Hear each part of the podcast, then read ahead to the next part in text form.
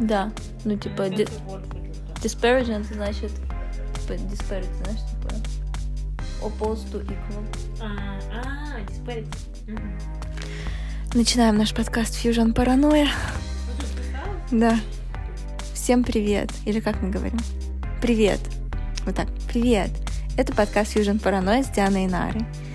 Сейчас 12 часов ночи. Мы записываем этот выпуск в нашей уютной гостиной подкаста вместе с Дианой на один микрофон. Привет.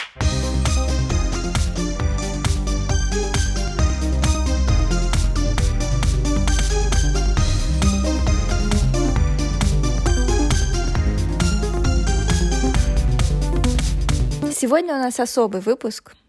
Блин, мне кажется, короче, тут проблема такая, аудитория, слушайте. Проблема такая. Нара напилась. Да, это для меня не проблема, скорее всего, для нашей аудитории. Нет, проблема в том, что мы записываем с одного микрофона, и я так расслаблена, что я боюсь, что я не буду давать Диане слово. Сейчас, сейчас я тебе. Давай. Ты мне дашь слово. Короче, а, мы сегодня особый подкаст записываем. Он приурочен к нашему диалогу. Мы можем про это говорить? Конечно. приурочен к нашему диалогу, который мы записали некоторое время назад с мыслителем, философом, Писателем. писателем И драматургом. и драматургом. Артемом Новиченковым. Да, Артемом Новиченковым. Э, Мы с ним э, обсуждали манифест Богомолова. Господи, как... Зачем называть вот этот высер манифестом? Правильно я говорю? Ну, он сам так его Ну назвал. да, да. Вот, манифест Богомолова, который он опубликовал в «Новой газете» некоторое время назад. 10 февраля, если быть точными. Э, Если вам интересно почитать, этот манифест называется «Похищение Европы 2.0». Да. Если вам не интересно читать, то я, наверное, расскажу, о чем там было, потому что, ну, на самом деле, читать не особо интересно. А мне было интересно. Да? Ну, это, если вы любите кринж-контент, то почитайте. Да, кринж-контент. А как мы назовем этот подкаст? Богомолов кринж компилейшн? Это возвращение той самой, да, Да. того самого выпуска. Эм, Ну, значит, да, кто не знает, Богомолов — это муж Ксении Собчак. А также вообще-то художественный руководитель, те- драматург, Да. художественный руководитель театра на Малой Бронной. В кулуарах обсуждалось, что ему тоже не зря дали эту позицию, такому юному и такую важную. Связывали это с его э, романом с Ксенией Собчак, но мы туда идти не будем. Не, не будем.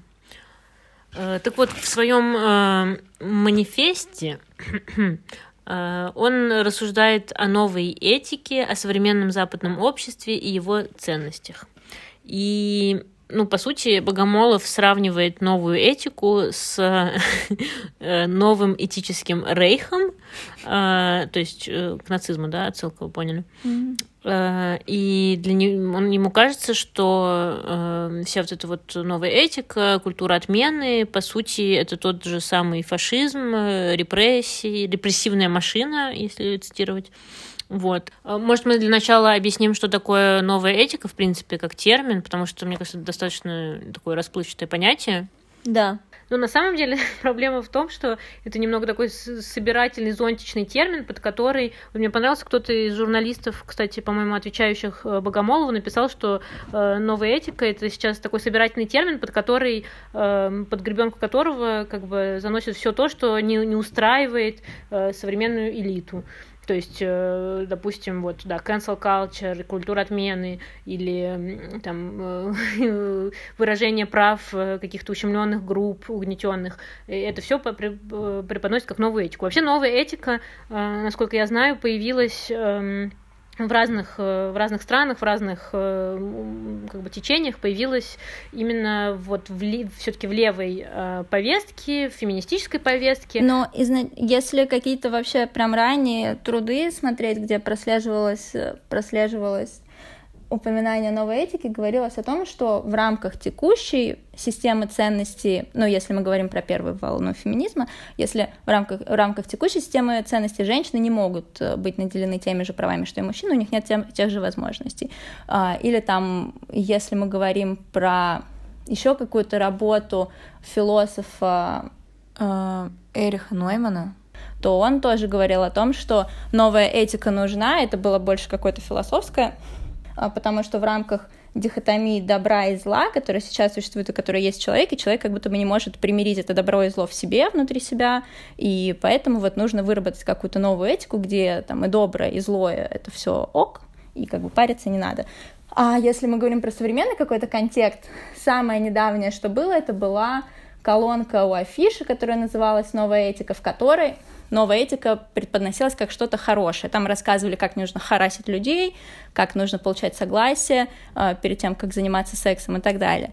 И уже в какие-то 19-20-е годы новая этика начала, по, по, получила другую коннотацию среди ультраправых и консерваторов, э, где говорилось о том, что все то, что нам пытается при, привнести Запад, а под Западом и то, что он пытается привнести, мы говорим там про феминистов и так далее, все то, что поносит Богомолов в своем манифесте, это все, условно говоря, новая этика. И как мы, э, русские, ну, как бы это сказать, как мы вот с нашими традиционными ценностями не должны э, с этим соглашаться, и как это что-то злобное и народное, и вообще не то.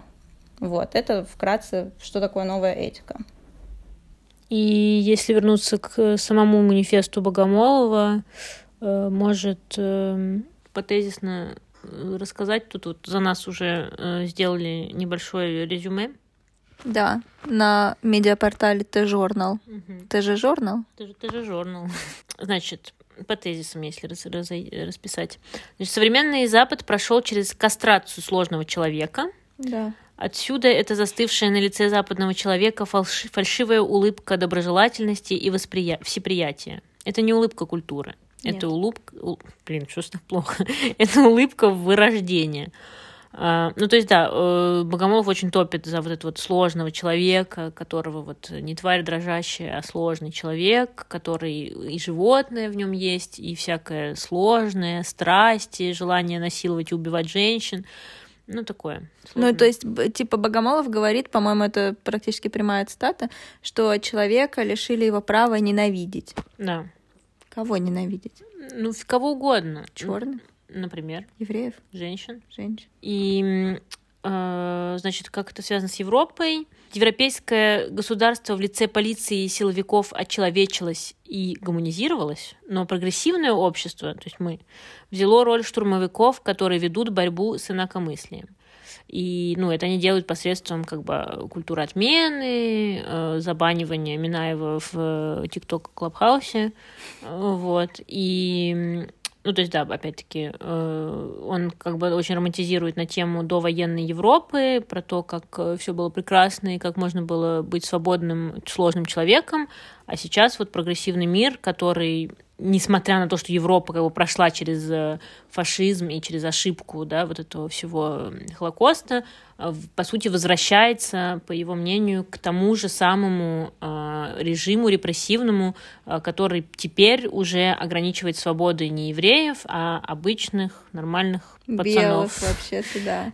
Вот четких людей. Значит, современный западный мир оформляется в новый этический рейх со своей идеологией, новой этикой. Национал-социализм в прошлом, перед нами этический социализм, квир-социализм. Siemens, Boss и Volkswagen превратились в Google, Apple и Facebook, а нацики сменились столь же агрессивным и также жаждущим тоталитарного переформатирования мира, микстом квир-активистов, фем-фанатиков и эко-психопатов. Кстати, мой вопрос как социалиста, что такое квир-социализм? Мне кажется, это какое-то движение, частью которого я бы хотела быть. Э, ну да, но это просто, мне кажется, это не движение, это просто тот факт, что ну, современное левое движение включает в себя и как бы антикапиталистическое движение, угу. и движение за права ЛГБТ и феминизм. И Богомолов так ловко это сложил в одно, в одного монстра под названием угу. квир-социализм. И значит, вот то, что ты говорила, человека э, в этом рейхе новом этическом лишают права свободно ненавидеть. Нельзя сказать, что тебе что-то не нравится. Перед этим не сверившись с ценностями общества. И главный инструмент этой репрессивной машины – это соцсети, где толпа анонимов, анонимов сразу же подавляет неудобных и неугодных. Анонимы, мне кажется, те, кто дрочит. Да. И по его мнению, кстати, странно, это очень не сходится, по-моему, с нашей, вот то, что мы говорили на подкасте, угу. что это вот все движение э, отмены, оно поддерживается новым Министерством правды в лице хозяев интернет-гигантов. То есть тот же э, Цукерберг, который извинялся за какие-то вещи, что-то это как-то не стыковка да, происходит. Ну, это вот на самом деле распространенный мисконцепшн про то, что э, и люди какие-то даже теории заговора на этот повод, э, на этот счет строят, что Google, Facebook и так далее это типа либеральные, прогрессивные э, платформы. Хотя нет, это типа многомиллиардные корпорации, основной целью которых является как бы получать профит с вещей. То, что они там э, пишут э, типа гей райтс или еще что такое, никак не делает их частью движения. Или там, я не знаю, Министерством правды. Они вообще как бы нет. Mm-mm. И, а, вот это моя любимая. Европа быстро прошла путь от сексуальной революции, ставшей новым европейским постнацистским ренессансом, до тотальной борьбы с энергией секса. Но это опять-таки возвращение к вот это уничтожению сложного человека, у которого энергия секса, животное. Машку за ляжку. Угу. И почему это все важно нам? Потому что, как говорит Богомолов, э, России современной не нужно быть похожей на Европу современную. Не нужно хотеть, потому что на протяжении всей как бы истории мы так немного были на этом, ну, опаздывали, короче, и пытались запрыгнуть в этот поезд э, европейской цивилизации, но в итоге он говорит, что уже не надо туда запрыгивать, потому что э, потому что каждого там проверяют на предмет харасмента, абьюза или просто высказывания, не соответствующего новой системе ценностей. А в США разноцветные, включая белый, швондеры от БЛМ входят в дома и требуют профессуру присесть на колено, поделиться жилплощадью и сдать деньги на помощь оголодавшим Флойдам. Это, ты понимаешь, профессуру. Ага, тех самых интеллигентных, самых да. людей. И вот, да, то есть вывод Богомолова — это Европа, покинутый и оставленный на разграбление вишневый сад — Фирсы прячутся от толп мигрантов, Раневский донюхивают кокаин на остатки здоровья, Петя Трофимов пишет еврозаконы, Аня осознала себя квир-персоной, а доживающие маразмеющие Гаевы, что старик Байден шамкают дежурные... Шамкают? Дежурные слова о добре и справедливости. И так вот, Россия, наша же страна любимая, уже прошла через многое, что происходит в Европе, и феминитивы, и прочие надругательства над языком, mm. и попытку освободиться от половой и культурной принадлежности. Это все, видимо, отсылка к СССР, да? Что? Что мы пытались освободиться от половой или культурной принадлежности. Mm, наверное. И, ну, к выводу, к которому приходит э, Богомолов, то, что, да, по сути, Россия — это последняя страна свободы, э, и что нам не нужно быть похожи на Европу. Вместо этого нам нужно уже сформулировать новое правое, как бы создать новое правое движение, новую правую идеологию. И, видимо, как бы, ну, Богомолов хочет взять на себя ответственность за предводительство этого движения. Вот. И, ну, то есть, да. И тут все очень плохо. Да, все очень плохо. А, ну вот, вышел манифест, и очень много людей офигели и сделали свои ответы. И один из как бы таких э, возвращающихся ответов был э, о том, что на самом деле все это вот этот вот все манифест вышел не случайно, да, 10 февраля, напомню. Э, в это практически время происходил процесс Навального, и ну, по сути, странно, да, в это же время выпускать э, целый вот этот вот э, огромный текст на тему того, как Россия это последняя свобо- страна свободы, где свобода слова как бы, ну, еще, еще не ущемлена, и нам надо как-то стараться не идти по пути Европы. Вот, и были такие служки, что, мол, э, Богомолов э, как бы находится немного, можно говорить, на подсосе? Угу. На подсосе у нашей власти. Вот. Мы, как люди, не владеющие достоверными источниками информации этой, не можем, наверное. Ну, как бы это спекуляция, и тут не столь... Это не так, мне кажется, важно, да? Ну, мне кажется, это достаточно вредная спекуляция, потому что она уводит от сути, как бы, того, что говорил Богомолов. Все ответы Богомолова, если честно, ну или большинство, они как раз были про то, что он, типа, продался власти и так далее. Какая, как бы, разница? Типа, в смысле, это не важно. Он уже муж Собчак, как бы, не имеет значения. Имеет значение то, что он высказывает очень вредные идеи.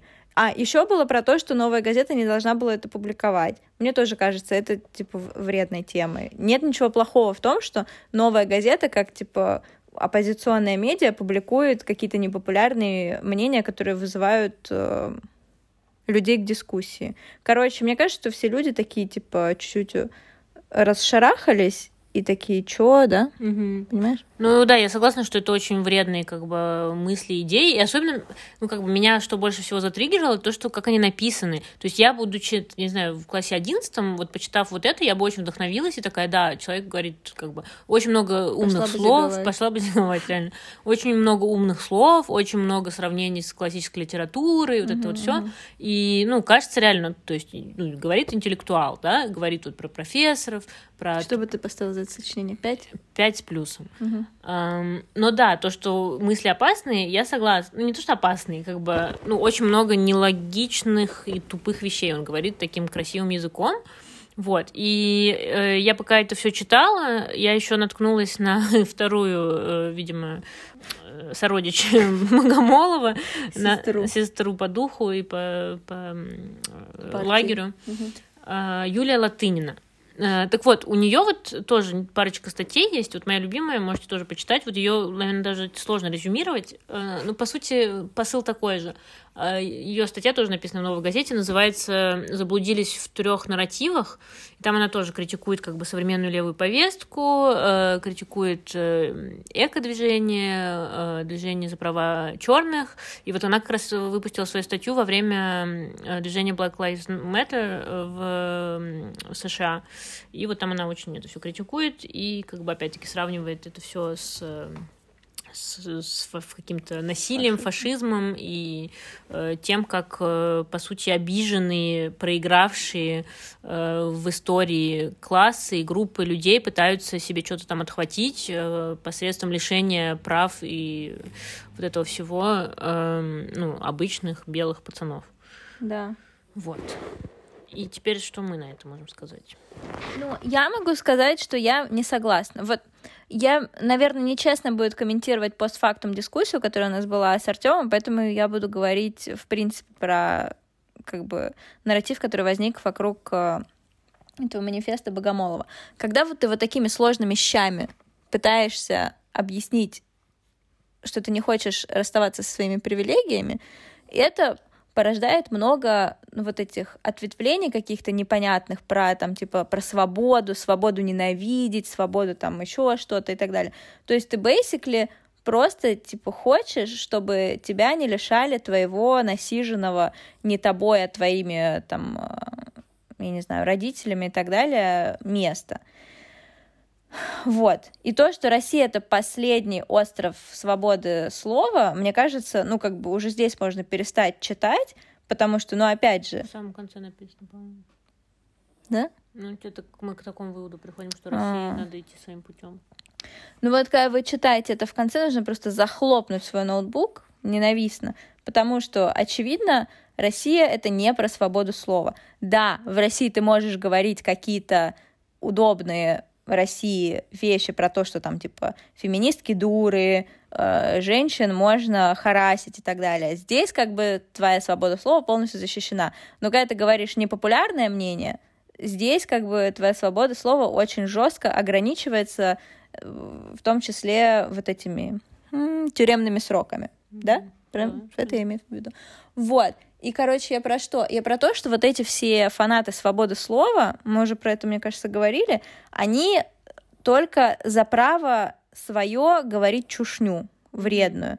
Но если их кто-то челленджит, или если кто-то говорит что-то, что отличается от их мнения, то они не будут отстаивать право этого человека на то, чтобы это говорить. То есть они сразу будут говорить, что это типа какой там пятый рейх, Мгм. фашизм, и вообще насаждаются свои какие-то ценности, чуждые э, белому человеку.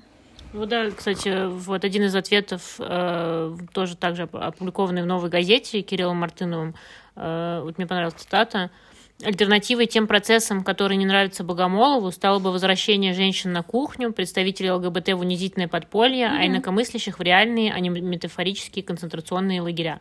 То есть, да, еще вот есть такой небольшой опасный дискурс, который э, прослеживается э, у Богомолова, это то, что, ну, вот он сравнивает, да, вот это все с э, новым рейхом, точнее, с, ну, с реальным рейхом, и, по сути, как бы он сравнивает э, притеснение притеснение, как можно, истребление евреев с, с массовое, э, ну и не только евреев, э, с, э, скажем так, э, отменой и затыканием ртов э, провоков э, в рамках прогрессивного современного европейского общества. И, то есть, да, это очень опасно, потому что, ну, это аналогия очень неправильная, и совсем не, ну, нельзя такую делать аналогию, потому что тут, как бы, с одной стороны, убивают людей, с другой стороны, просто им говорят, давайте так не говорить. Вот. А то, что вот, да, то, что ты говорила, и то, что вот говорит Кирилл Мартынов, по сути, то есть, ну, Богомолов не за свободу топит, он топит за то, чтобы его и его дружбанов, которые, у которых были привилегии, оставили в покое, оставили им их привилегии, и чтобы у них было все еще э, ну, право быть самыми правыми, самыми громкими в этой системе, а не чтобы э, появились какие-то новые силы, новые голоса, которые будут говорить э, что-то, что, с чем он не согласен. И он это представляет как э, нарушение, уничтожение человека. На эту тему мы пообщались с писателем, э, автором радиопередачи на маяке э, Артемом Новиченковым. Вот. Мне кажется, что дискуссия получилась... Мы... Это предзаписанный разговор. Слушайте. Мне кажется, дискуссия получилась интересной, потому что Артем вообще с другой стороны. То есть смотрит, да, у него совсем у него более философский к этому подход. Не обязательно говорить, что это предзаписанный сегмент, потому что все это предзаписанный сегмент. А, точно. Не на прямом эфире, на радио. С Москвой ФМ. Меня зовут Артем, я писатель, радиоведущий, у меня есть радиопередача на маяке. Там я, собственно, на самом деле, в частности, э, говорю о э, ну, а я осмысляю то, что мы живем, то, что мы думаем, то, что мы чувствуем. Вот. Естественно, статья Богомолова меня заинтересовала. Вот. И я думаю, Диана, нам надо с тобой как-то озвучить, наверное, наши позиции, вообще, чтобы наши слушатели понимали, кто мы такие вообще. То есть, э, на чем мы с тобой стоим. Вот. Э, ты феминистка, правильно? Э, ну да, я ну, придерживаюсь взглядов Нет, таких, что важно, да, важно, человек, да, любой человек достоин уважения и равных прав, несмотря ни на форму его лица, тела, черепа и так далее. Mm-hmm. Вот. И ну, для меня какой-то вот не знаю, уважение человеческой свободы это что-то очень важное, и ну, из- из-за этого в принципе, да, я феминистка, я придерживаюсь левых взглядов, антикапиталистических взглядов, э, взглядов, э, я не знаю, на то, то, что происходит на данный момент э, в современной России, меня не устраивает. Ну, по сути, вот таких взглядов. Ты что, ты что расскажешь, Артем? Ну, я, в общем, э, не, я не могу сказать, что там правый, левый э, и так далее, потому что у меня, я стараюсь придерживаться позиции вот над э, какими-то делениями э, обществ и так далее на, на что-то. Я меня интересует скорее человеческая история в этом всем. То есть, э, давай мы, да, уже можем как-то к статье перейти, чтобы ближе к телу, потому что э, ситуация, которая сегодня происходит в мире в связи с э, радикальным феминизмом, движением Black Lives Matter, она, конечно, говорит о том, что мы скорее идем по стезе фашизма, чем по стезе гуманизма. Вот. То есть я могу сказать, что я гуманист в этом смысле, что мне чуждо любое насилие, э, неважно за что оно происходит, э, вот, и что, в общем, я стою на той позиции, ты мне скидывала статью Латыниной, uh-huh. я, я ее прочитал, э, что вся эта история с борьбой за права, она не приведет ни к счастью, ни к справедливости, то есть к тем как идеалам, абсолютам, которые Э, которые якобы как бы отстаиваются вот это представителями этой самой новой этики. Вот mm-hmm. на чем стою я. Поэтому статья Богомолова э, мне очень понравилась. Э, понравилась она мне, э, во-первых, своей страстью, это очень важно, э, страстью, которая э, борется за то, что, за свои какие-то идеалы. То есть мне кажется, что одна из главных проблем э, вот всех этих движений, даже не проблема а слабости, назовем их так, что большинство людей, которые выходят на протесты, кстати говоря, это касается протестов в России, они не готовы э, действительно что-то отдать за э, то, за, за свои идеалы. Вот о чем я говорю. Вот. А Богомолов, в общем, э -э этим текстом показал, что, в принципе, он э, готов идти на какие-то лишения, как минимум, а как максимум это честное мнение о чем-то, да, без страха. И это, э, как минимум, ну, мне кажется, вообще достаточно того, чтобы вызывать уважение. И мне понятна реакция так, да, молодых людей, подростков, мне понятна реакция фем-движения на это. То есть мне, в принципе, все предельно ясно. А, но не может меня это не то, что не пугать, но это данность, да, данность этой новой этики, она а, мне, ну, я, как сказать, она меня не прельщает нисколько. Вот что я хочу сказать. Можно? Я вот не совсем поняла. Ты можешь еще раз объяснить, э, про какие лишения идет речь, когда ты говоришь, что ну вот э, люди, которые выходят э, на ну, например, протесты, не готовы к лишению. Например, а, например, а, а ты ходил на протесты в России, нет? Нет, я не ходила лично. Мне а очень стыдно за это. на протесты ходила? Ходила. За, э, на какие-нибудь фем-движения ходила протест? Ходила. Вот, допустим, тебе говорят перед тем, как ты идешь на движение, что тебе сломают там руку сто процентов. Ты пойдешь на этот протест? На сто процентов не сломают руку? Да, тебе говорят, если ты пойдешь, тебе точно сломают руку. Ну, то есть это не угроза, это факт. То есть ты знаешь, что тебе сломают руку. С этим ну, знанием ты пойдешь на протест? Возможно, если я живу в такой системе, где за выход на протест меня ломает руку, то, наверное, нужно все-таки бороться против этой системы, нет? Не-не, я тебе просто, это понятно, я тебе просто даю вопрос. То есть, ну, а я тебе отвечаю на него. Тут вопрос ставок, да. А, мне кажется, что современные борцы за свои права, они не готовы умирать за эти права. И так ты сам говоришь, важно. что ты против насилия. Почему они должны умирать за свои права, я не пойму. А чего стоят права, если ты не готов за них умереть? А одно дело как бы готовность умереть, другое дело, когда ты должен за них умереть, когда ты живешь в системе, которая тебя заставляет за это умирать. Подожди, а мне кажется, тут одно и то же. А, готовность умереть и должен умереть. Естественно, если ты а, считаешь, ну, то есть смотри, какая ситуация.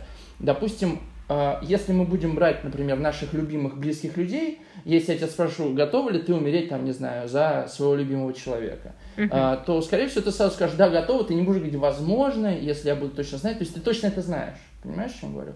Вот. А когда мы касаемся каких-то э, идеалов, то есть то, да, к чему мы стремимся, если это не является безусловным условием нашего существования, то значит это не стоит, то это сотрясание воздуха. Вот как я это называю. Понимаешь? Поэтому я спрашиваю, готова ли ты умереть, скажем, за феминизм или за какие-то ценности? Это очень важный вопрос. И с этого, мне кажется, надо начать.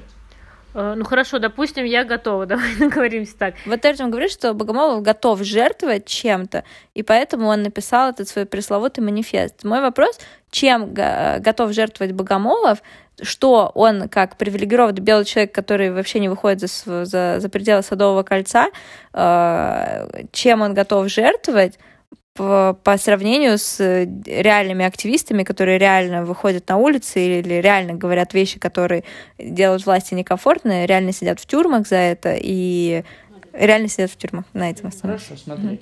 А, э, тут идея в том, что... Хорошо, э, сразу отвечаю напрямую. Богомолов, в принципе, в ситуации э, вот этой новой этической, фактически э, этим текстом ставит крест Э, на многих своих э, отношениях с западными театрами, а он, в общем, там ну, немало представлен. Да? То есть, кто такой Богомолов? Это режиссер. Э, режиссер, художник, писатель. То есть, вся его жизнь связана с искусством. Он этим текстом ставит под вопрос, насколько он, как художник, да, сможет свободно работать в ситуации с новой этикой. Вопрос, который ты ставишь, Э, он подразумевает следующее. Тут же ведь важно не то, э, какую жертву он уже заплатил, а важна именно готовность этого. Поэтому я Диану и спросил, готова ли ты отдать руку за то, чтобы э, феминизм победил. Вот в чем мой вопрос. Просто, блин, мне кажется, вот эта история про смерть, про готовы ли отдать руку или смерть, понимаешь, люди, которые идут и борются на улице те же за феминизм, это люди, которые про борются именно с тем, что женщин убивают, что женщин насилуют, что женщин избивают. Они борются с насилием, они не, как бы тут речь не идет не о том, тут не какие-то идеалистические ценности, а именно, ну, как бы боязнь за свою жизнь, боязнь за свою сохранность. И то же самое происходит с ЛГБТ-активистами, с, да с любыми активистами, с, поли... вот когда были митинги против э, Э, всего этого тоталитарного режима, который называется э, наша страна, э, опять-таки люди борются за возможность жить, не за возможность выйти на улицу и чтобы им руку отрубили за их какие-то идеалистические ценности, а за возможность свободно жить и выражать свою точку зрения и быть как бы полноценным членом общества без возможности, что тебя посадят в тюрьму за это. Так и тут как раз вопрос того, насколько ты действительно хочешь то, за что ты борешься. То есть, если ты без этого не можешь, то какой смысл вообще тогда жить, и поэтому ты готов отдать свою жизнь за это? Вот моя позиция. Да, но я не понимаю, почему эти мотивации каких-то активистов, в принципе, нам важны. Мне кажется, мы тут больше как бы рассматриваем скорее их действия, а не почему они это делают. Ну, то есть Богомолов явно э, выступает с привилегированной точки зрения, и э, он как бы, как ты, ты говоришь, он жертвует. Нет, он, мне кажется, ничего, ничем не жертвует, потому что он просто понимает, что его те же пьесы, наверное, не котируются в каких-то современных европейских театрах, потому что современным европейским театрам интересна левая повестка, интересно интересно, интересны те темы, которые якобы это в этой, в кавычках, новой этике э, продвигаются, темы каких-то э, ущемленных, э, не каких-то, ущемленных людей, э, которых задвигали всю, на, на протяжении всей человеческой цивилизации, сейчас вот им дали право голоса, и вот про это хотят видеть и слышать э, современные европейские зрители, театральные зрители, да любые зрители на самом деле. И он просто понимает, что он со своей вот этой вот э, колокольни, э, ну, никому просто не нужен. И это все выглядит, его манифест, как крик последний, я не знаю, о помощи, э, о, о человека, который осознает потерю своих привилегий и смену статуса кво. Давай мы сначала договорим, просто мы сейчас можем уйти в разговор об искусстве и о его предназначении, потому что ты сейчас относишься к искусству утилитарно. То есть э, искусство должно отвечать на какой-то заказ. Ну да, я бы не хотела на самом деле в эту тему съезжать, вот, а это не поэтому тот... давай нет. вернемся к разговору, потому что разговор, который я затеваю, это разговор о ставках. Чего стоят твои идеалы? Вот в чем звучит протест. Если ты не готов за них умирать, то они не стоят а, ну, у нас у всех главная ценность это жизнь, и ты об этом сказала, что люди выходят за то, чтобы э, иметь право на жизнь. Я не против а, протеста, вот это важно, протест это очень важно. Без э, любого протестного движения невозможно, в общем-то, оздоровление ни одной системы, и это понятно. Я говорю о том, что если ты не готов жертвовать ради своего, э, ради того, что ты говоришь, то это ничего не стоит. Вот о чем я говорю. Э, если бы кто-то задал Богомолову вопрос, готовы ли вы умереть за то, чтобы быть свободным художником, и он бы прямо ответил, тогда мы бы могли, в общем-то, честно, наверное, да, разговаривать об этом. Но я вывел просто ситуацию с Богомоловым э, на ситуацию о том, чего стоит вообще протест – всегда стоило, сегодня в том числе. То есть, а, если бы Христос не, не пошел на крест за христианство, то христианство бы ничего э, ну, не построило бы, ничего бы не удалось. Именно вот эта да, готовность умереть за свои идеалы, и э, ну, как бы это та цена, это ставка. Только угу. тогда возможна победа. Я так считаю. Вот ну хорошо, поэтому... допустим, я просто я не понимаю, почему ты считаешь, что все эти, ну, допустим, ну, Пусси Райт посадили в тюрьму, Юлю Цветкову судят за ее активизм. Как бы ты хочешь сказать, что все эти активисты новой этики недостаточно страдают, поэтому нет, их нет, нет, ценность стоп. недостаточно? Я, я, я не говорю, что все люди, которые выходят на протест, значит, там э, не готовы или не соответствуют. Я считаю, что Надежда Толоконникова вполне себе не то, что вполне себе это даже не точно, она совершенно точно да, готова э, э, бороться за то, во что верит. Я говорю про то, что э, весь этот разговор, кстати говоря, не только, даже если мы возьмем даже правых, понимаешь, не только левых, э, он о том, что люди сегодня вообще в, в целом э, не готовы умирать за что-то, потому что, ну, наверное, это связано и с общим комфортом жизни, наверное, это связано и с э, массой развлечений, которые нас отвлекают, да, от каких-то ценностей и так далее. Но так или иначе, э, я считаю, что мы сегодня живем вот этой кризис идентичности, потому что только тот человек может умирать за что-то, когда он знает, э, кто он такой, то есть что это я, ради чего, ради чего мне умирать-то, да? То есть, ну хорошо, не будет у меня этого, ничего страшного. Вот это самая главная проблема. Я это называю кризисом идентичности. Вот эта новая этика – это э, компенсация э, человека, который не может понять, кто он такой и за что ему жить. То есть это кризис смысла, по большому счету. Я бы вывел, вот я вижу знак равно между этими двумя словосочетаниями. Кризис идентичности слэш смысла и новая этика. Ну, я на самом деле немного с тобой согласна, но полностью наоборот, как бы. Я бы сказала, что да, кризис э, Запада, кризис идентичности, кризис смыслов, он как раз в том и находится, что сейчас люди понимают, что модель, э, в которой мы жили раньше, капиталистическая, экстрактивистская, э, сексистская, э, э, как бы колонизаторская, она не работает, она ну, не как бы не, не, не, как бы, э, я не знаю, эпоха просвещения не оправдывала вот это все, оно не работает. И сейчас происходит, да, как бы возрождение новых ценностей, ценностей э, принятия, инклюзивности, э, принятия всех людей вне зависимости от их, э, я не знаю, цвета кожи, размеров и так далее. И то, что, ну, часто вот опять-таки называют под новой этикой какие-то вот это те ценности уважения человеческого, э, не знаю, и, ну, личности и границ, э, ну, я вижу для себя это так. И отрицание какого-то вот этого западного, именно Запада как э, какой-то колонизаторской, экстрактивистской силы, я в этом ничего плохого просто не вижу. Мне кажется, это вполне себе нормальный как бы виток цивилизации, когда мы переосмысливаем свои какие-то ценности и ну, делаем выводы из прошедших каких-то конфликтов, из процессов общественных и встаем на какой-то новый путь. И ясное дело, что элита, которая, эм, ну, вот в том старом мире закрепилась и как бы, ну, отживает свой последний, скажем так, э, я не знаю, десяток лет, ну, ей некомфортно в этом изменении статуса кво. Им хочется удержать власти деньги, и мне нравится тот факт, что новые молодые люди приходят и говорят им, как, что как то, как они жили, это неправильно, что очень много людей были ущемлены в, таких, в таком положении, и то, что появилось право голоса у тех, у кого его не было до этого, ну, их это не устраивает. И я просто не понимаю, что в этом плохого-то. Ну, я не говорил, что что-то хорошо, что-то плохо. Я в целом в такой дихотомии не мыслю.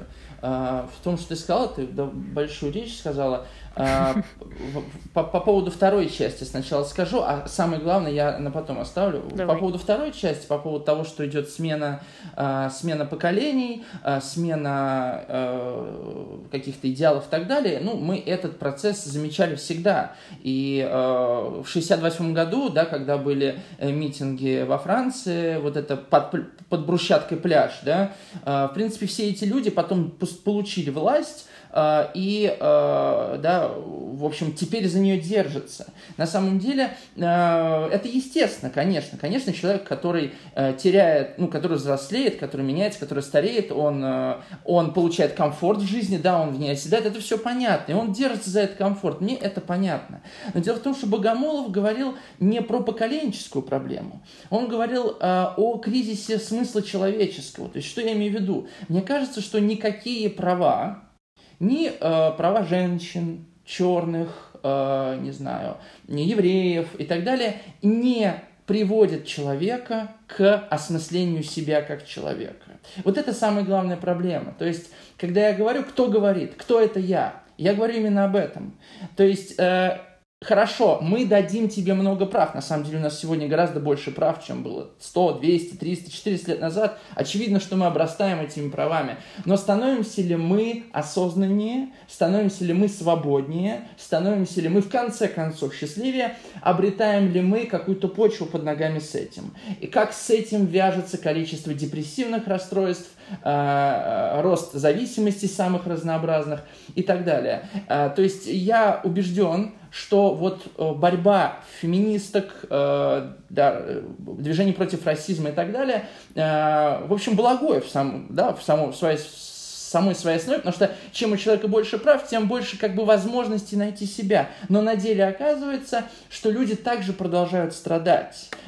И в силу того, что э, люди в целом себе не принадлежат, да, то есть они не знают, кто они, то есть не знают, ради чего они здесь живут, не видят связи своей личности с миром, они выстраивают вот эти искусственные, в общем-то, идеи. А, искусственные не потому, что они не имеют места быть, конечно же, имеют место быть. Я не буду спорить, что там женщина не должна голосовать, или там, что черный равен с белым. И ты, Диана, и я, и какой-нибудь, не знаю, а, у моего сына в детском саду чернокожий а, там преподаватель английского, мы все человеки внутри. И вот это человеческое Е, оно как бы остается забытым, оно остается за чертой, э, становится важным, э, насколько ты э, этичен, насколько ты относишься хорошо к этому, насколько ты умеешь уважать другого. То есть формальные внешние признаки, вот за это все борются, а не за то, чтобы люди становились разумнее, осознаннее, чтобы они задавались вопросом, кто я такой. То есть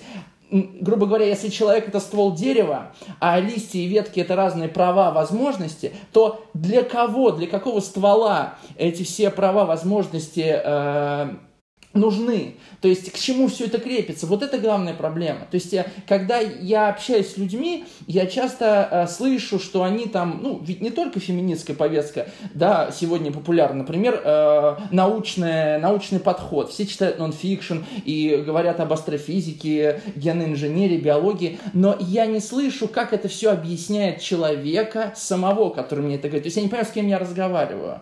И тут то же самое, когда я говорю, я сейчас быстро договорю, когда я говорю говорю с феминисткой о феминизме, я не слышу, кто со мной говорит. То есть а, понятно, что она борется за феминизм, но какой этот феминизм имеет к ней отношение? Только потому, что она женщина? Или только потому, что у нее был отец сволочь? То есть а, где эта связь да, человека с его идеалами, за которые он готов умереть, и а, его протест? Вот в Толоконникове я это вижу, но в большинстве людей я этого ну, не могу увидеть, а тем более а, в тысячах толпах чернокожих, которые громят магазины в Нью-Йорке. Вот о чем я говорю. Ну, слушай, ну, во-первых, э, мне кажется, все-таки вот эта вот осознанность и идеализация человеческого бытия это немного привилегия белых людей, ну и в принципе привилегия как бы. Это возможность любого человека. Это возможность любого человека. Нет, это возможность. Ты правильно сказал. Это, наверное, это все-таки возможность. Но проблема в том, что когда у тебя есть насущные проблемы, э, типа у тебя не сдают квартиру, потому что ты черный, или тебя там я не знаю избивает муж и насилует, ты вряд ли задумываешься, а как, какой я человек внутри, ты, скорее всего, задумываешься, как мне из этого вообще дерьмища выбраться. И, ну, тут просто, мне кажется, ты немножко идеализируешь.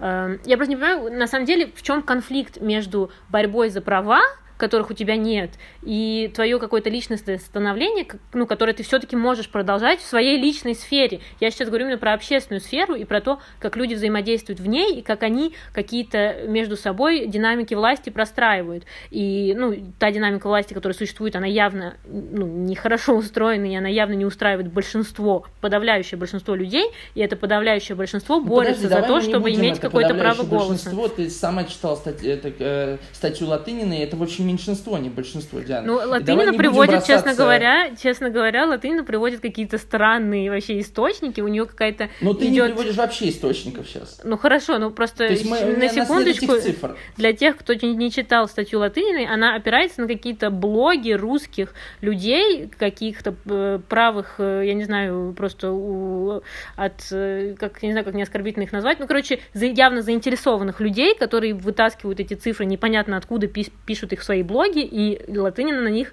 как какой-то, видимо, не очень хороший журналист, э, на, ну, на них делает отсылки, что для меня не является какой-то объективной информацией, так что я бы не стала оперировать этими терминами, как бы тут у меня все-таки есть вопросы к ней. Э, я еще поясню. Э, дело в том, что вопрос в том, Допустим, мы возьмем, я уж совсем грубый пример приведу, я позволю себе, чтобы быть максимально ясным. Допустим, мы возьмем собаку и наделим ее какими-то правами. У нее нет языка, у нее нет э, у этой собаки нет моральных принципов, да, она живет инстинктами. То есть собака в смысле сознания, она как бы не существует, да, она э, живет как чистая психология, она подвержена аффектам. Когда хозяина нет дома, она грустит, когда он приходит, она виляет хвостом. Я говорю об этом, э, что зачем собаке права, если ее нет? Если человек себя не мыслит, как я, Зачем ему эти права? Что он с ними будет делать? Э, вот я о чем говорю, о том, что современная повестка, э, она никак не задумывается о том, как человеку прийти к самому себе. Она задумывается о внешних вещах, которые никак не помогают человеку. Ты привела пример о женщине, которую бьет муж, да, и что у нее нет возможности подумать о себе. Дело в том, что это все в зоне психологии обстоит. Открытие себя, понимание того, кто ты, это не психологическая сфера. Через психологию ты себя никогда не поймешь. Ты поймешь себя только как биологическое существо, психологически, правильно? Я говорю про мышление, как запустить мышление. Только мышление говорит о том, что мы существуем. Все остальное это как бы внешние вещи. Вот это главная проблема для меня, что все, э, то есть все эти движения, они не про любовь к человеку, чтобы человеку помочь. Это борьба за власть. И поэтому мне это не симпатично. Как любая борьба за власть. И правых против левых в том числе. Мне как раз-таки наоборот кажется, что тут про любовь к человеку речь идет, про любовь к любому человеку, э, про принятие, про инклюзивность всех а людей, что каждый человек имеет а право голоса. Matter.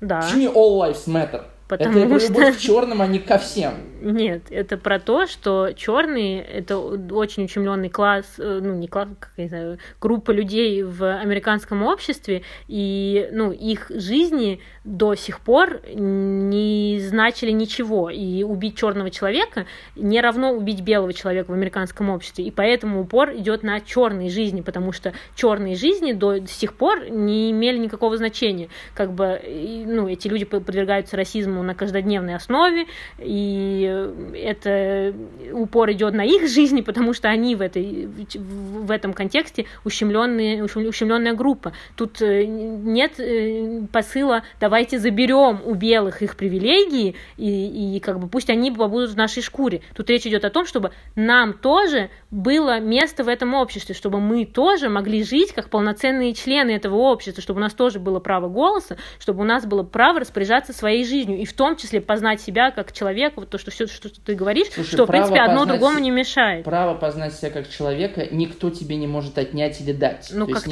Не вот, а почему, а почему это тогда в конфликте состоит с борьбой за права? Я тогда не это пойму. не в конфликте, я говорю, что борьба за права это не отстаивает. Я хотел задать вопрос. Ты говоришь «жизнь черного» там и так далее. Что ты подразумеваешь по словам «жизнь»? Отнять жизнь? Ну, убийство. Ну, то есть физиологическую жизнь ну, физиологическую жизнь, э, жизнь, я не знаю, Психическую, да? любую жизнь, в которой у тебя есть возможности на что-то, и, ну, явно у черного ну, населения вот, американского вот этих возможностей нет. В этом расхождение. То есть э, я жизнь понимаю не только как э, жизнь животного, да, но мы все животные, я в этом смысле. Не только как жизнь Homo sapiens. Я понимаю жизнь как момент как бы присутствия в собственной жизни. То есть а момент осознания своего я. То есть когда человек имеет мышление. Мы с тобой прекрасно, я думаю, э, понимаем, что большинство людей как бы себе не принадлежат. Они аффективно делают покупки. Они э, поддаются каким-то э, трендам, тенденциям, которые модны. То есть это на самом деле не их э, желание, это желание чего-то желать, как Бодрияр писал о симулякрах. Я говорю об этом, то есть об этой жизни. То есть и люди, которые Э, там, черные жизни забираются, эти люди, они как бы не существуют. Вот в чем проблема. Большинство людей, которые борются за права, они как бы не существуют как вот э, а жизнь, кто, а кто как, это как решает? Мышление. Почему ты так думаешь? Ну, потому что эти же люди э, способны крушить магазин, они не моральны, они ну, не это карикатура, это, это как бы ты выбрал пример один из большого движения, и как бы на него делаешь упор, но не все, не все Black Lives Matter активисты как бы занимаются занимаются крушением магазинов. Я говорю о большинстве, которое и как бы создает эту протестную массу. Ну, большинство не крушит магазины. Я говорю просто большинство, которые даже протестуют. В конце концов, кто-то крушит магазины, в конце концов, кто-то э, банит, там, не знаю, каких-нибудь спикеров Клабхауса. Например, можно, Например, можно про да? это поговорить, если хочешь. То, нет, ну, то есть это то же самое. Ты не, не хочешь, не слушай, да? Выйди из комнаты, э, не включай второй канал, не слушай это дерьмо, да? Не надо заходить в деревенский сортир, чтобы увидеть, что он воняет. Понимаешь, я про что говорю? То есть э, это, это в этом смысле не свобода слова. Новая этика тоже об этом говорит. Это цензура. На самом деле это и есть фашизм. Ну подожди, а тогда просто вот эти люди, которые выступают против э, культуры отмены, э, они, то есть они борются якобы за свободу слова, но когда эта свобода слова выражается в э, как бы выражении точек зрения, которые им не подходят, ну, они как бы против такого, такой свободы слова. Да, ну что такое cancelled culture? Это когда я говорю, а, ты такое говоришь, я тебя отменяю, да? То есть я даже не хочу вступить в диалог. То есть я просто отрицаю это, этого нет. А, то есть, следовать, ну, это и есть фашизм. То есть, фашисты говорили, э, а, ты гомосексуал, ну, все, мы тебя как бы вычеркиваем. Это ты не человек, ты еврей, ты не человек. Ну, это есть... не, ты же понимаешь, что это все равно нельзя сравнивать все-таки как бы э, массовое убийство людей и блокировку э, кого там, Минаева. Я говорю про структуру подхода. Это один и тот же подход. Да, но результаты абсолютно не один, одни Ну, ты представляешь, же. Представляешь, я тебе говорю, ты армянка, я с тобой не буду говорить, я тебя отменяю. Ну, просто потому что сейчас модно а, не Хочешь, я тебе расскажу армян. секрет? Я сейчас э, в поиске квартиры нахожусь, и все, вся Москва отменила армян уже давным-давно. Вот, это, это такой же шовинизм отвратительный, понимаешь? Ну да, просто, понимаешь, те люди, которые отменяют э, людей в интернете, у них нет власти, они, это их крик о помощи, как э, класса, у которого нет ни, ни права голоса, ни какой власти, возможности участия в этой повестке. А те люди, которые как бы высказываются против культуры отмены, это люди, у которых есть платформа, которые могут отправить манифест свой новой газете, и новая газета скажет, мы не согласны, но мы все равно напечатаем. Эти люди явно как бы не страдают от нехватки власти Я и нехватки понял. права голоса ты говоришь о том, а, что а, феминистки хотят власти, и а, черные хотят получить тоже власть. Правильно? Ну, мы в этом с тобой согласны? Нет. Что, это, что эти протесты – это борьба за власть? Нет. Это Нет. не борьба за власть, а это как? борьба а как? А за, за, за равноправие, за право голоса, за то, что те, у кого сейчас власть, принимают в расчет не только себя и своих каких-то братков и кумов, я не знаю, еще кого, но всех, и то, что они работают на благо всего общества, что явно не происходит. И поэтому, да, любая политическая борьба — это, по сути, борьба за власть. За власть, которая подарит тебе, как бы, такую жизнь, ну, за которую ты борешься. То есть, например, такую жизнь, где у женщин есть те же права, нет списка запрещенных профессий, есть закон, э, который как бы регулирует домашнее насилие. Вот, ну, конечно, да, есть борьба за власть, но все люди, которые выходят на улицу, они борются не за свою личную власть, а за свое личное право иметь ну, права в этом обществе, иметь право голоса, иметь право на самовыражение, на самоопределение, на свободу, в конце концов. Ну хорошо. А, тогда скажи мне, а, ну вот я сейчас такой еще пример крайне приведу. Я, например, не могу рожать детей, меня нет этой власти. Э, мне кажется, это очень большая власть иметь возможность создать человека. Да? Угу. Чисто биологически так сложилось, что я не могу. Да? И да. с этим я совершенно ничего не могу сделать. Я, конечно, могу установить ребенка. Это потрясающе, что теперь есть такая возможность. Кстати говоря, еще 200 лет назад такого практически... Ну, я, я не могу встретить, да, я мог бы там какой-нибудь, может, сына кузнеца установить, не знаю. Вот. А это разве не власть? Разве не власть женщины создавать человека и формировать его? Это тоже власть. Это ну, очень большая власть, которая, которая, между прочим, в современном западном опыте, о, о, о, мире, в общем, отторгается. Женщины э, либо не рожают детей, либо рожают э, одного ребенка. То есть этой властью э, современного общества, и мужчины в том числе, конечно же, со, в общем-то, не пользуются.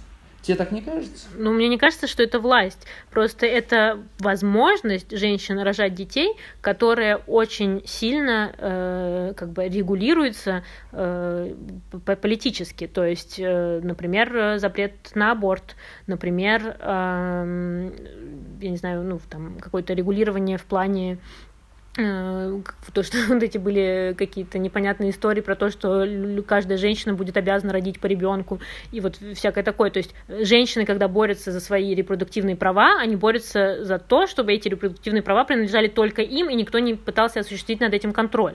И, ну, по сути, ну, на данный момент это не то, чтобы власть, это не столько привилегия, возможность зачать ребенка, сколько, ну, все-таки какое-то бремя, которое на себе несут женщины, во-первых. Во-вторых, когда ты рожаешь ребенка, ребенка, ты, ну, с этим всем приходит еще очень много ущемлений. Женщина не может работать, женщина не может э, даже ну, в процессе своей беременности, да, в принципе, как у нас относятся к беременным женщинам, к кормящим женщинам, к женщинам с детьми, э, ну, ты, я не знаю, ты, может, сам сталкивался с такими ситуациями, когда женщин выгоняют из ресторанов, потому что их грудь э, кому-то мешает кушать. Ну, явно это, женщины, имеющие детей, это не какие-то всевластные богини в нашем обществе, а скорее все-таки ущемленные группы лиц. Диана, а тебе не кажется, что, э, ну, знаешь, э, этот разговор, он не про власть, это разговор просто часто про невежество людей, про хамство да, людей. я согласна, я очень вот. согласна. А, и э, ты считаешь, что люди, которые выходят на протесты, они э, более этичны, что ли, они более уважительно относятся к людям? Я считаю, что это не мое место их осуждать на, э, на их какие-то личные э, взаимоотношения с людьми. То есть, вот, ну, мне кажется, наша с тобой разница именно, я во многом с тобой согласна в том, что человек должен оставаться человеком, но просто кто это решает? Почему, ну, кто я такая, чтобы решать за людей, как им жить и как им быть, я не знаю, человеком, вот это все. То есть это их личное дело. И я, мне хотелось бы, чтобы в нашем свободном обществе это, по сути, было личное дело каждого, ну, и каждый как бы решал за себя. Общество. Свободное общество не свободных людей. Я просто говорю про то, что пока человек не мыслит себя, у него нет мышления, то есть он может думать, там, не знаю, переживать, психическую жизнь живет то он не может быть свободен. Вот о чем я говорю. Человек не мыслящий не может быть свободен. А как, потому я что, как ты поймешь, что, кто он мыслящий, не мыслящий? про себя ну вот сказать. и все. Тогда я, поэтому нам нечего туда суваться в эту сферу. Мыслящий, не мыслящий, пусть э, делает, что хочет. На, ну как бы наша э, роль как сторонних наблюдателей, мы можем только за общественную часть э, от, Нет, отвечать, потому что я мы. Считаю, что если ты э, считаешь, что общество может быть свободным только если оно мыслящее, то ты борешься не за права, а а за то, чтобы общество мыслило. Ты пытаешься создать все возможные возможности, прошу прощения за тавтологию, да, в которых возможно рождение мышления у конкретного человека. Вот что важно. А, а как? Э, а как? Те... Можно, пожалуйста, у тебя есть какой-то план? Просто мне интересно, я не понимаю, Конечно, как да, ты на практике. Есть план. Давай. У меня есть план. По Это образование кампанию. и культура. Uh-huh. Образование и культура – две самых главных платформы, на которых зиждется и экономика, и политика. То есть, на самом деле, ну, я приведу пример. Э, в России очень низкое политическое образование. В России вообще практически нет людей, имеющих политическое мышление. То есть, а почему? Ну, э, так сложилось, потому что у нас был Советский Союз, у нас слабые факультеты политологии, у нас нету э, крупных полит... Ну, то есть у нас слабая политология, политическое образование слабое, и кроме того, оно, если мы берем э, МГИМО, да, или там МИД, а, а, а, ну, ну, МГИМО, да, если мы берем, то оно, в общем, аффилировано властью. Конечно, а, не только МГИМО, Нет, принципе, это понятно. Я говорю про то, что если мы сейчас, например, просто, я приведу пример вот протестов против путинского режима, да, я Давай. ни в коем случае не охранитель руководитель этой системы. Мне как бы, ну, я думаю, мы тут все понимаем, как бы, что происходит в России, какие минусы и так далее. Я просто говорю о том, что если мы сейчас возьмем всю э, верхушку власти, уберем ее и поставим новых людей, то лучше не будет. Почему? Потому что э, придут люди также без политического мышления, в большинстве своем политического образования. То есть я говорю, что основа всего культура и образование. Я согласна а, с тобой вот. на сто процентов, но ты понимаешь, что культура и образование это тоже привилегия, и культура и образование напрямую связаны с финансовым положением человека, с каким-то, ну вот с, с теми правами, ну вот например, вся та история про права женщин, например, феминизм, который боролся за право женщин обучаться, это вот тоже образование, за право участвовать. Почему говорят, что нет вот великих женщин, там, не знаю, первооткрывателей, исследовательниц, э, ученых? Да, э, да, но им не давали просто возможность как бы быть видимыми, они были невидимыми все это время. То же самое с, с черными людьми. Почему, э, я не знаю, вся американская школьная программа там литературы, ну, все все авторы, которых они читают, это белые мужчины. Э, как э, человек может мыслить себя и вот это все, если, ну, его просто, ну, как ты говоришь, вот, образование, культура, если он вне этой культуры, если он вне этого образования, если ну, это смотри, не преподают. Диан, смотри, а, а, дело в том, что вот эта cancel culture, да, она пытается переписать историю. Э, это знаешь, как, э, допустим, э, на самом деле это движение обиженных. То есть ты меня когда-то вчера обидел, ну, исторически так сложилось, что белые мужчины э, имеют привилегии. Объективно так, было насилие, было. Э, вместе с тем было, конечно, и, и культуру, которую белые мужчины сделали, и насилие. То есть все это вместе. Вот такая данность. А, и а, современные движения, они не могут простить. То есть э, я должен сказать, что я христианин. И а, прощения вот в этих всех движениях нет. Есть желание получить компенсацию. Вот что очень важно. То есть здесь нету никакого места любви. Я тебе чуть ранее сказал, ты сказал, нет, это про любовь. Это про любовь к себе самому, к своим правам, к своему комфорту. Это и есть капитализм.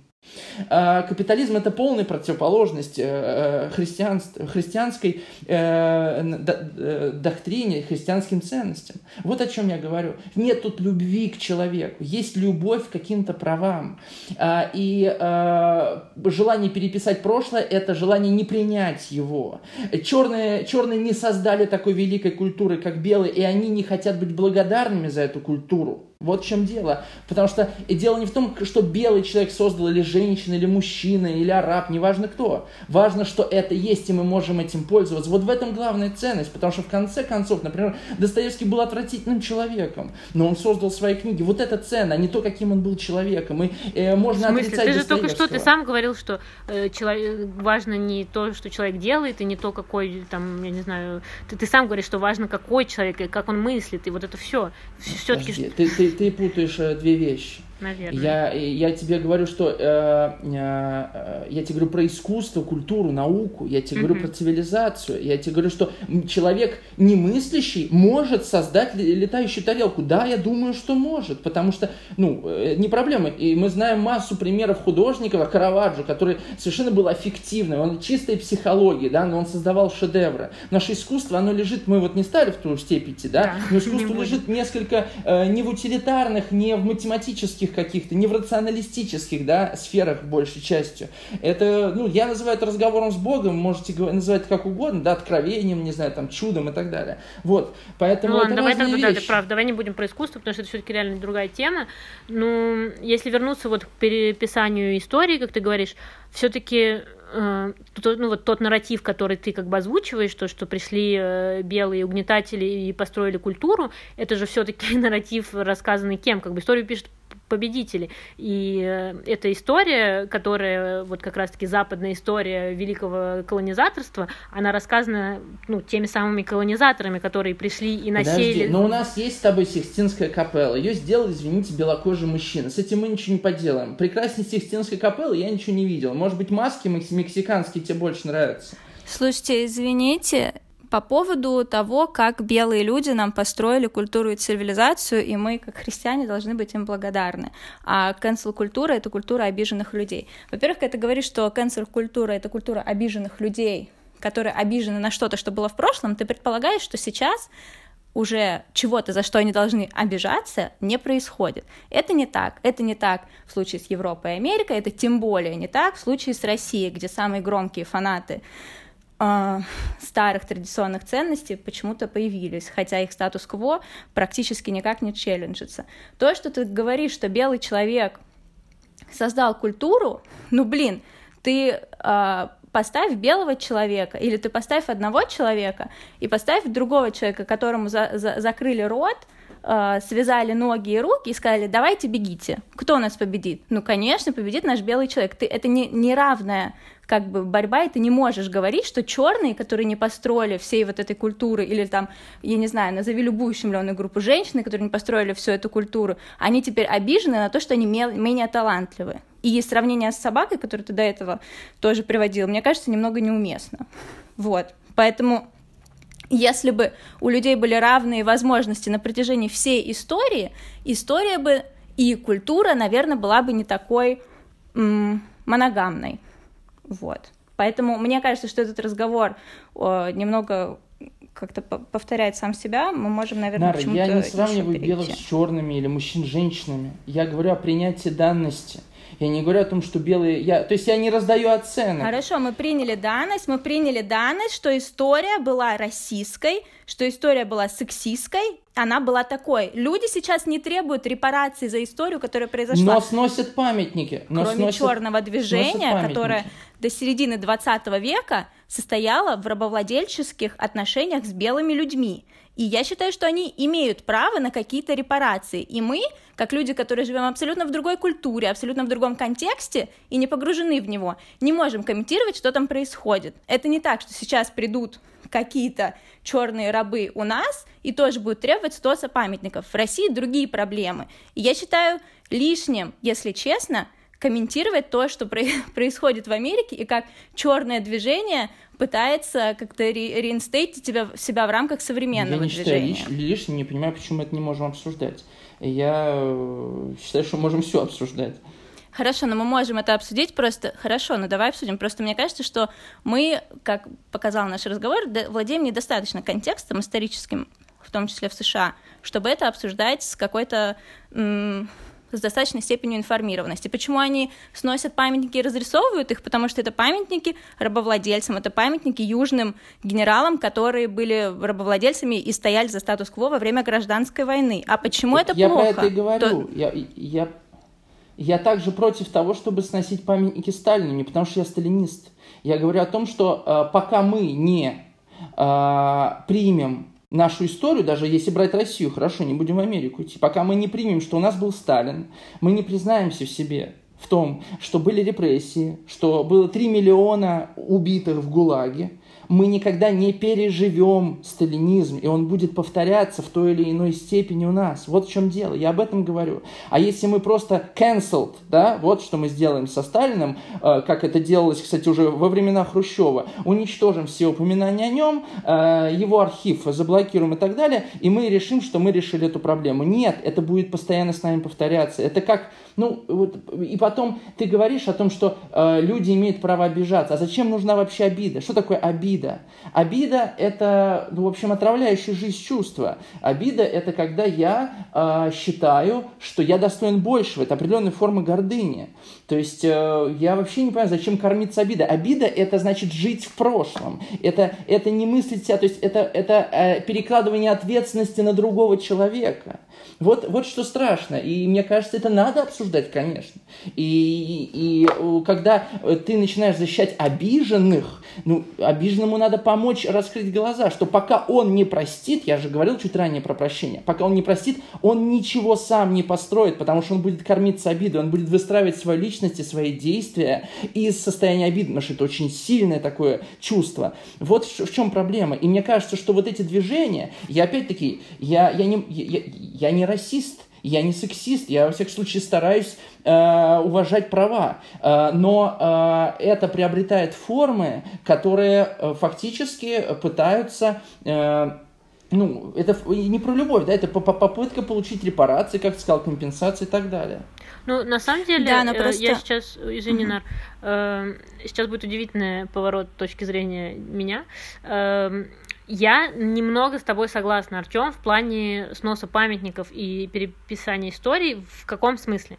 Я согласна с тем, что стирание тех, эм, скажем так, частей постыдной истории не приведет ни к чему хорошему, и что скорее, да, нужно сохранять это как какой-то, ну, как все-таки знак того, что мы, что, что мы прожили, как э, все-таки то, за что нам должно быть стыдно, то, что мы можем осмыслить, об, перед, обдумать и как бы изменить. Да, но мне кажется, ситуация с памятниками, что показательно, это именно как бы те места, в которых они находятся часто.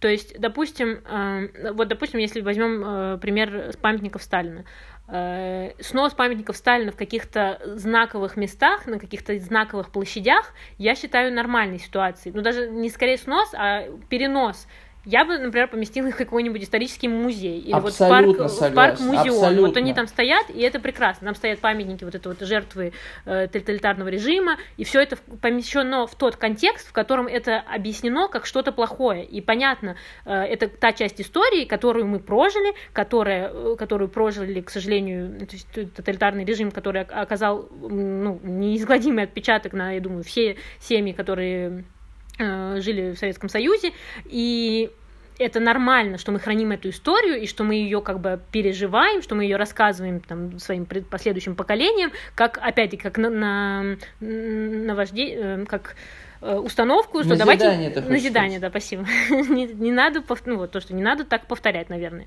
Я с этим согласна.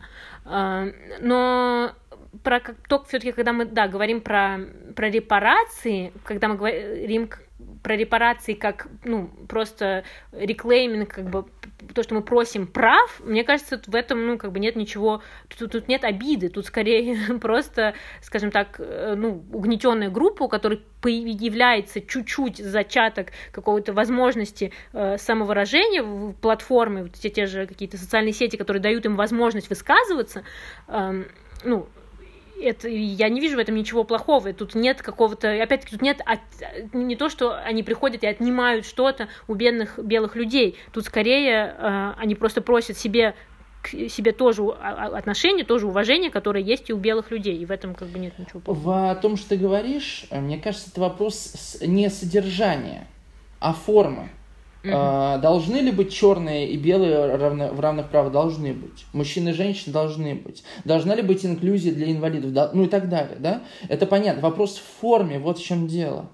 Это самое главное, что вот э, я говорю об обиде, вследствие той формы, которую я наблюдаю, в, как, в какой форме проходят эти протесты. Как это происходит в СМИ, как это вот это cancelled culture, как, я не знаю, вчера в Counter-Strike был, значит, этот э, турнир, и там э, китайцы, в Китае был турнир, они убрали вообще все, э, там, черепа убрали, флаг Италии с карты КС Италии убрали, убрали, сделали кровь не красный, а черно-зеленый, там, и так далее. Я вот об этом говорю, о том, чтобы исказить картину миру. Вот это, вот в этом говорит обида для меня. Артем, вот я правильно понимаю, тебя не устраивает форма, в которой ущемленные группы просят себя бы, просят быть услышанными, в том числе форма протеста, да? Тебя она кажется слишком жесткой, слишком вот какой-то уличной, маргинальной. Но проблема ущемленных групп в том, что у них нет доступа к ресурсам, которые есть у условного Богомолова, который говорит, Новая газета, привет, давайте вам напишу манифест, вы меня опубликуете. Новая газета говорит, давайте. Если я приду и скажу, ну или не я, какая-нибудь условная женщина или какой-то человек, который вот меньшинство, скажет, новая газета, опубликуй мой манифест, новая газета скажет, скорее всего, нет. То есть люди, которые не могут быть услышаны в ресурсах, которые доступны привилегированным, выходят на улицы. Это достаточно нормальная и стандартная система, поэтому протест — это в правовом государстве, это защищаемая этим же государством форма выражения своего мнения. Протест — это не какой-то маргинализированный шаг или поступок. Протест — это то, как массы, которых не слышат, хотят сделать себя услышанными. И когда ты говоришь про обиду, Обида — это, скорее всего, какое-то, как, как будто бы это какие-то дети, которых вот родители наказали, а они обижены. Это все таки борьба за свои права. Это все таки такие же субъекты, обладающие абсолютно такой же субъектностью, которые обладают э, привилегированные, часто белые люди. Поэтому это не обида, это единственный часто доступный ресурс отстаивать свои права и быть услышанным. Ну, я понимаю, как бы, что такое протест. Э, мы сегодня говорим о новой этике не только в контексте протестов, мы говорим о том, как... Нет, нет, да? просто ты говорил, я понимаю, просто ты говорил о том, что протест — это не та форма, которая тебя нет, устраивает. Я, я говорил, я, естественно, в голове держал погромы я, я держал погромы, я говорю про агрессивные протесты и так далее. Я, э, я, я про то, что про cancel culture вообще, это же тоже протестное движение, да, про то, как они, я, мы же вот с этого начали разговор об обиде, про то, как они взаимодействуют с реальностью, что они ее отменяют. И вот это опасно, в этом я вижу опасность. Но, опять же, э, вот культура отмены, cancel культура, это какой-то какая-то попытка присво... какая-то попытка ввести институт репутации в отношении людей, которые обычно стоят выше нормальных инструментов ответственности каких-то государственных. То есть это какие-то влиятельные люди, которые, если они что-то сказали или сделали, э, с ними, скорее всего, ничего не будет. Э, это началось с движения МeToo и с э, харасментов и изнасилований, которые были в Голливуде. Этих харасментов и изнасилований были всем абсолютно известны, но никто ничего об этом не, а, по этому поводу не делал, ничего не говорил, пока группа людей в интернете не подняла шум. И сначала Харви Вайнштейна условного отменили в интернете, а потом на фоне того, насколько это было резонансно и публично, э, против него завели, э, начали расследование и э, ввели уголовное, начали вести уголовное дело, и в итоге его привлекли к ответственности, которой он должен был быть привлечен заранее очень давно. То есть, есть ли перегибы в cancel-культуре? Да, есть. Но говорить о том, что Минаеву э, запретили доступ в Клабхаус, просто за, запретили открывать, свои, создавать свои комнаты, это вот просто апогей cancel-культуры, мне кажется, немного лишним, ну, потому что Можно еще э, добавить небольшой, наверное, комментарий. Ну, мы, в принципе, с Нарой говорили об этом еще на нашем подкасте. Эм, как бы, да, cancel-культура с Харви Ванштейном сработала, потому что в том числе об этом всем говорили все-таки богатые привилегированные женщины, а не просто какие-то э, какие-то женщины заговорили об этом в интернете. И, скорее всего, если просто какие-то люди, у которых нет никакой власти и денег, начнут говорить, э, пытаться там отменить э, какого-то человека, у них вряд ли что-то получится. Ну да, может быть, пару дней интернет об этом поговорит, потом интернет об этом забудет, и этот человек продолжит работать на своей работе, продолжит, э, как бы, я не знаю, харасить людей или выражать какие-то российские точки зрения, в том числе тот же Минаев, который, ну, продолжает жить спокойно свою жизнь и продолжает транслировать какие-то э, странные точки зрения в общественность. И быть при этом главным редактором когда-то прогрессивного медиа. Угу.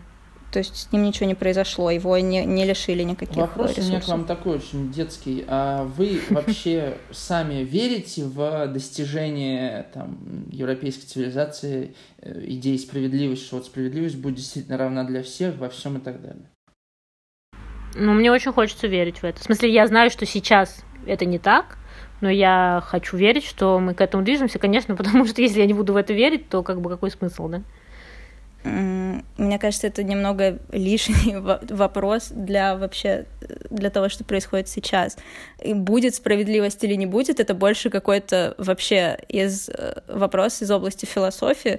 Он не имеет отношения, и мне кажется, он не очень полезен для какого-то протестного движения, которое сейчас работает. По сути, то, что протесты, ну, я называю все, как бы всю вот эту оппозицию меньшинства, будем называть протестами. По сути, все протесты, которые сейчас происходят, они происходят не для того, чтобы достигнуть какого-то идеального общества, в котором все будут равны, э, счастливы и ловить бабочек, а просто чтобы отхватить себе еще чуть-чуть прав, которых у них нет, а у других людей есть. И Поэтому мне кажется, что разговор о какой-то финальной справедливости неуместен. Верю ли я в финальную справедливость какую-то для всех? Нет. Но это как бы связано с моими какими-то мнениями и так далее. Это не имеет никакого отношения к тому, должна ли я дальше продолжать, там, я не знаю, поддерживать какие-то меньшинства и, и поддерживать их, там, повестку, их голос и так далее, или не должна. Я вас спросил, но мне хочется тоже сказать, что я э, считаю, что мир устроен э, несправедливо. И это не значит, что не надо бороться за справедливость. Э, совсем нет.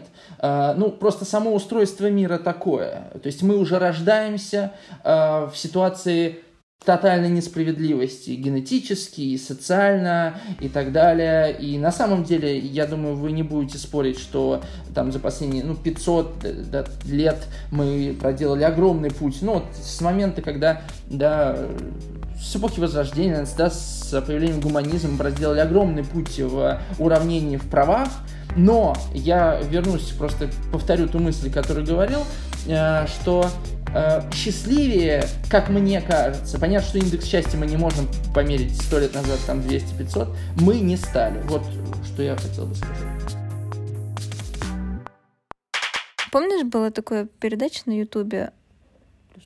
Epic Rap, rap Battles of History. И там, типа, в конце они такие, who's, who's won? И вот вы тоже можете Who's решить. the winner? You decide. Да, да, да, да, да.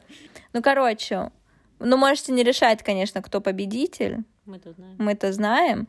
Но, в общем, мне кажется, дискуссия получилась интересной как раз-таки потому, что это не было типа preaching to the choir, когда мы все говорили про то, с чем мы все согласны, а действительно обсуждали какие-то вопросы, по которым у нас абсолютно полярные были взгляды.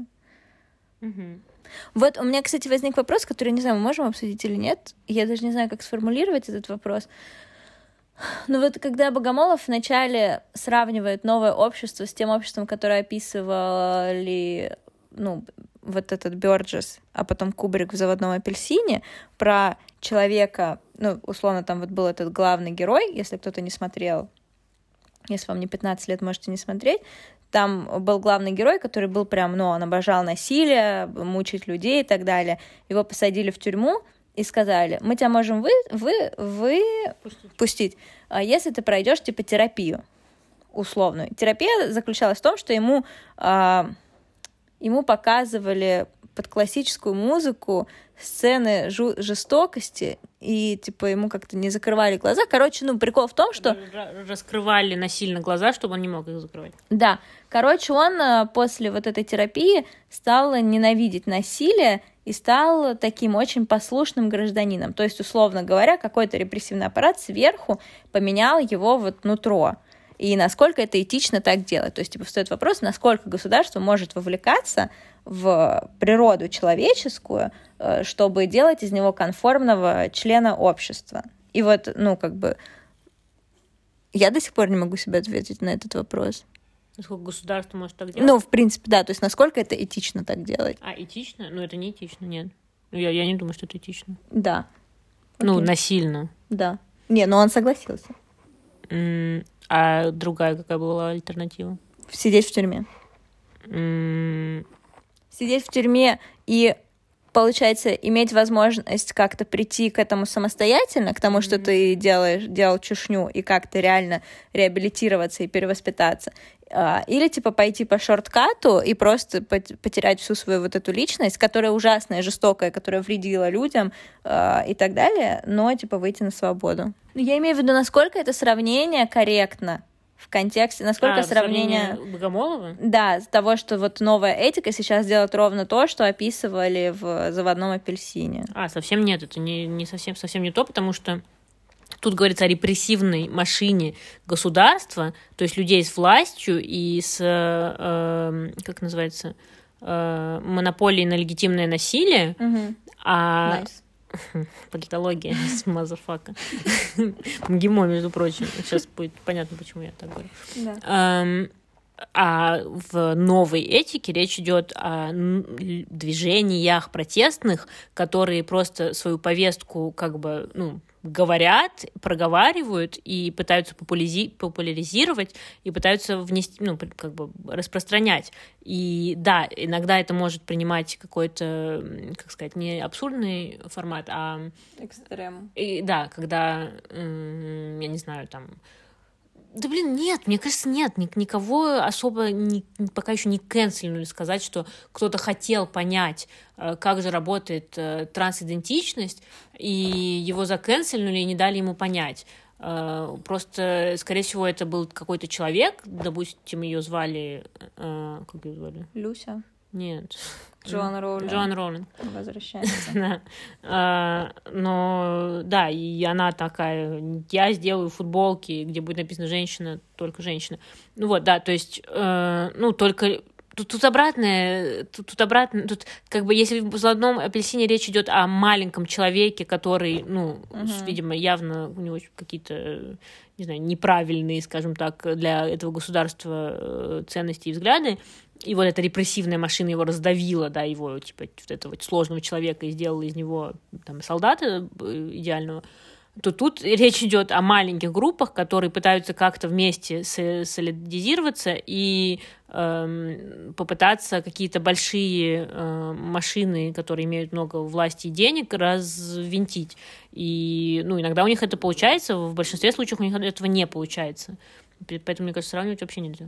Ну да, просто вот мне кажется, что вот эти фанаты, короче, вот эти ребята, Богомолов и компания, назовем их, они боятся, что вот это все перерастет в то, что эти люди придут к власти и сформируют такой государственный аппарат фашистский, который будет карать всех, типа, непослушных. Хотя, ну, как бы, вам повезло, ребят, все люди, которые сейчас за все эти штуки, они в том числе за вот эту представительную демократию и так далее. Это не... Это про пресловутый плюрализм мнений и про то, что просто люди хотят, чтобы их мнение было представлено в публичном в дискурсе, да, ди дискурсе в том числе. Поэтому это мы тоже как бы отмели. Угу. Ну что, все? Все. Короче, а, подписывайтесь на наш канал. А у нас нет канала. Подписывайтесь на наш подкаст на всех платформах. В Apple подкастах, Google подкастах, Э, Яндекс Музыки, ВКонтакте. В Клабхаусе. В Клабхаусе на нас подписывайтесь. В Инстаграме. В Инстаграме. Хайдиане. Да, подписывайтесь на Хайдиане. На меня тоже подписывайтесь. Вы меня найдете и так. Мне не обязательно говорить свой ник. Я настолько медийная. Короче, что-то я так запуталась, да? Не надо записывать в час ночи подкасты. Вайп не пошел.